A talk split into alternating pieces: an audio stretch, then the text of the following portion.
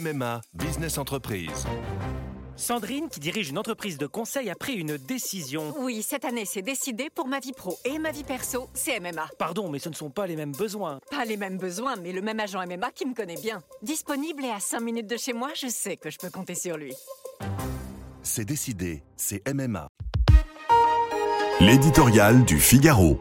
Sur la corde raide par Yves Tréhard. Covid, gilets jaunes, invasion de l'Ukraine, émeute depuis son arrivée à l'Élysée en 2017. Emmanuel Macron est passé d'une crise à l'autre. Sa réélection, cinq ans plus tard, a fait de lui un président de crise permanente.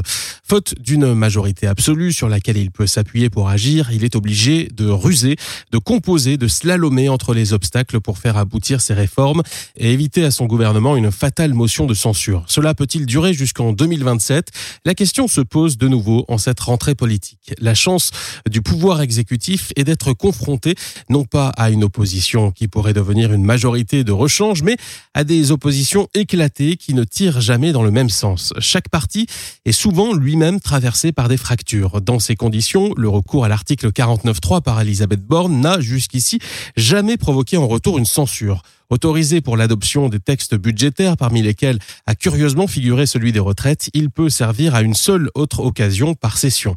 Mille fois promis et reporté, le projet de loi sur l'immigration pourrait être celle-là. Critiqué autant par la droite que par la gauche, mais pas pour les mêmes raisons, ce texte sonnera-t-il l'heure de vérité?